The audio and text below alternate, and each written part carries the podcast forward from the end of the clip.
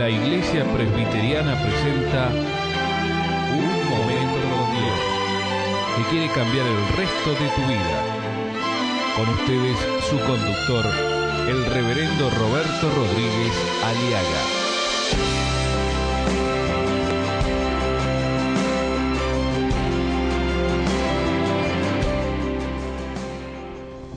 La envidia corroe hasta los huesos. La envidia produce dolor. La envidia produce disgustos.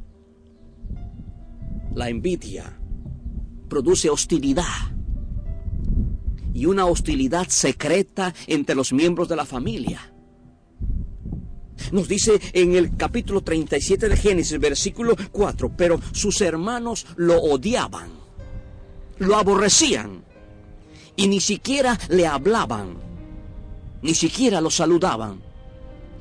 Cuando hemos perdido el saludo, cuando ya no estamos saludando a nuestros seres queridos, cuando ya no hay una relación personal entre los parientes, cuando hay una cierta relación fría, como el témpano de hielo, es porque ya en el corazón de alguien de los parientes la envidia y el celo está carcomiendo y está destruyendo por completo la relación familiar. La envidia produce dolor, mi amigo. La envidia rompe el diálogo en la familia. La envidia ya no tiene una comunicación agradable. Donde hay envidia hay comunicación dolorosa. Donde hay envidia en una familia, en un matrimonio, unos, entre hermanos, ya las comunicaciones son dolorosas. Ya no se dialoga, ya no se conversa, solo se grita. ¿Cómo está su relación? ¿Hay envidia en su corazón? ¿Hay envidia en su familia? ¿Es usted objeto de la envidia de sus parientes? ¿Es usted objeto de envidia de sus amistades? ¿Usted está envidiando al colega, al compañero, a la amiga, al amigo? Dejen de estar tristes y enojados. No griten ni insulten a los demás. Dejen de hacerlo mal. Dice la palabra de Dios en Efesios 4, 3, 1. Mente sana en cuerpo sano. Por eso la envidia te destruye por completo. La envidia, mi amigo, corroe hasta los huesos. ¿Qué es la envidia? La envidia es ese sentimiento de desagrado producido al ser testigo o escuchar de una mejora o prosperidad de otros. Amigos, parientes, vecinos, colegas de trabajo, muchos sufrimos esta, este terrible cáncer espiritual que arruina relaciones personales de seres queridos.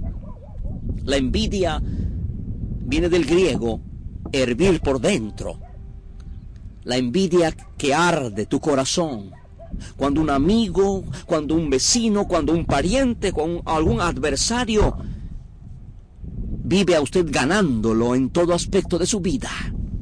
La envidia que segundo a segundo te va matando por dentro. Codiciáis y no tenéis, matáis y ardéis de envidia y no podéis alcanzar, combatís y lucháis. La envidia se desarrolla en el seno, en el ámbito, en la esfera, en el círculo familiar. Y dice la palabra de Dios que Jacob hizo a su hijo José, quien era hermano de otros once hermanos. Le hizo una túnica de diversos colores. La envidia nace cuando otros tienen cosas. Y me empezaron a envidiarlo por la ropa que tenía el otro. Por eso, simplemente por un pedazo de tela, hubo conflicto entre los hermanos. Y los hay hoy en día, hermanos. Hoy en día, familias enteras que estamos sufriendo las malas relaciones entre seres queridos, producto simple y llanamente porque al hermano le compraron la zapatilla, porque al hermano le compraron tal pullover, porque hermano fue a las vacaciones y yo no fui, etcétera, aquello, produce dolor porque compré esto y a él le compró aquello. Y aún en el círculo familiar, si el pariente fulano tiene, compró determinada propiedad, se compró de determinado yate o determinada lancha o barco o auto, crecen los conflictos. La envidia siempre gana y destruye vidas y corazones y familias de quienes la dan bienvenida. La envidia en el seno familiar. Y dice que José no solamente tenía una túnica nueva que su padre le había vestido, sino que José también soñó un sueño y les contó a sus hermanos. ¿Sabe que mi amigo? Muchas veces en la familia hay hermanos o hay hijos que sueñan, que son hombres con sueños grandes. Y eso también produce envidia. La competencia inexorable. Hemos sido creados para prosperar. Hemos, hemos sido creados para soñar sueños grandes. Pero desgraciadamente muchas veces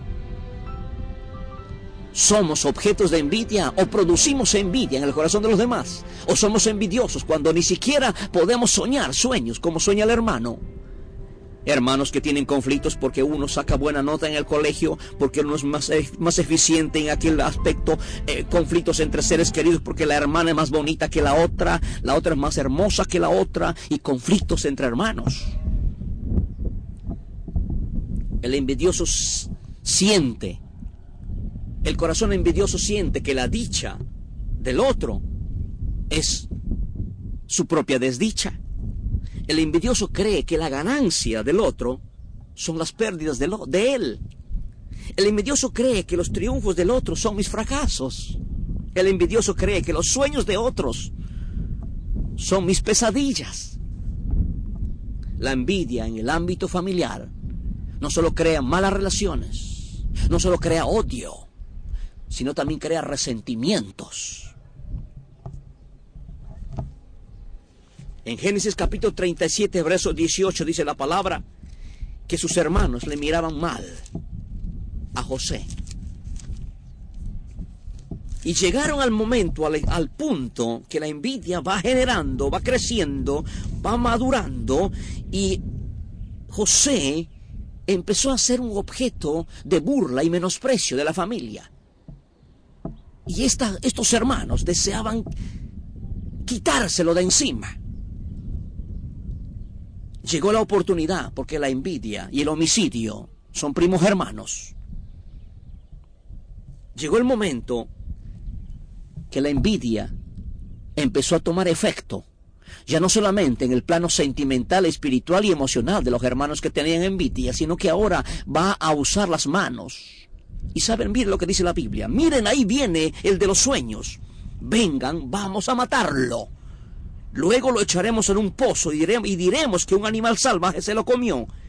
Y vamos a ver qué pasa con sus sueños. Los propios hermanos empezaron a planificar el asesinato de su propio hermano. Mi amigo, la envidia nos lleva a matar. Hay gente que mata por envidia. Hay gente que arde en el, en el fondo del corazón. ¿Sabe por qué? Porque nuestro corazón es engañoso y perverso más que todas las cosas. Líbrame, Señor, de mis errores y de mis pecados que me son ocultos. La envidia lleva a proclamar y a preparar un complot familiar para liberarse de la aborrecida presencia de un ser querido a quien lo están envidiando, llamado José. Ahora pues venid y matémosle y echémosle en una cisterna. ¿Y saben qué terminó esta historia, mi amigo? No lo mataron, gracias a Dios. Pero ¿saben lo que hicieron? Lo vendieron. Vendieron a su hermano por 20 monedas miserables de plata. Llegaron al extremo de vender a su propio hermano. La envidia devalúa el verdadero valor de un ser querido Hay muchos familiares, muchos hogares que hoy en día tienen serios conflictos, serias dificultades. ¿Sabe por qué? Por la envidia. Algunos hasta han traicionado a sus propios seres queridos. Han sido desleales. La envidia arruina matrimonios. La envidia rompe las buenas relaciones entre hijos, entre hermanos. Yo no sé a cuántos en este momento puedo estar hablando que ahí están a punto de arruinar la vida del ser querido. Porque estás envidiando, porque tiene aquello, porque es mejor que tú, porque es más bonita que tú, porque es rubia o es morocha o es flaca o es eh, inteligente. Yo no sé de qué estás envidiando. Mi amigo, abandone ese pecado.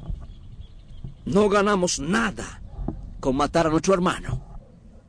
Nos conviene más bien vendérselo, dijeron. Después de todo, José es nuestro hermano y es de nuestra propia familia. Y claro, yo quisiera hablarte en este momento la envidia, de la envidia que está arruinando tu vida. De la envidia que está destruyéndote por dentro, te está corroyendo, te está estafando tu felicidad. Usted me dirá, ¿y cómo puedo yo hacerle frente a la envidia? Primero tienes que reconocer que estás bajo el poder esclavizante del pecado de la envidia. No nos hagamos vanagloriosos, irritándonos unos a otros, ni envidiándonos unos a otros. Gózate, alégrate por la prosperidad del otro, y así tu corazón será sano. Alégrate cuando tu hermano, cuando tu hermana prospera, alégrate. Gozaos con los que se gozan, dice la palabra de Dios. Mi amigo, usted me dirá, ¿cómo hago frente a la envidia? La única manera como derrotar a la envidia en tu corazón es reconocer humildemente que eres un envidioso, que la envidia te ha dominado. Y otra cosa, acéptale a Jesucristo como tu Salvador. Acéptale al Señor como tu libertador. Y dile, Señor, líbrame del poder del pecado de la envidia que está arruinando mi vida. Mi amigo, Cristo murió en la cruz del Calvario por nuestras envidias. Cristo murió en la cruz. Derramó su sangre preciosa por nuestros corazones envidiosos. Nuestro corazón envidioso lo llevó a Cristo a morir y a derramar su sangre preciosa en la cruz del Calvario. La palabra de Dios nos dice que Jesucristo fue entregado solo por envidia. La envidia, clávalo en la cruz y dile, Señor, hasta aquí he vivido años bajo el poder de la envidia. No quiero más ser esclavo de la envidia. Te acepto, te recibo como mi Salvador, como mi Señor y renuncio a este poder del pecado que se llama envidia y acepto el amor de Cristo. Acepto a Cristo en mi corazón y te pido Jesús que pongas en mi corazón tu Espíritu Santo y tu amor, el amor de Dios. ¿Sabe por qué mi amigo? Porque el amor no tiene envidia. Y Dios es amor. Si usted recibe a Cristo, usted recibe el amor de Dios y la vida nueva y un corazón nuevo para amar y para gozarte con aquellos que prosperan. Dile a Cristo, toma mi vida, Señor, desde ahora y para siempre. Amén. Escuchar nuestros programas ingresando a www.unmomentocondios.com.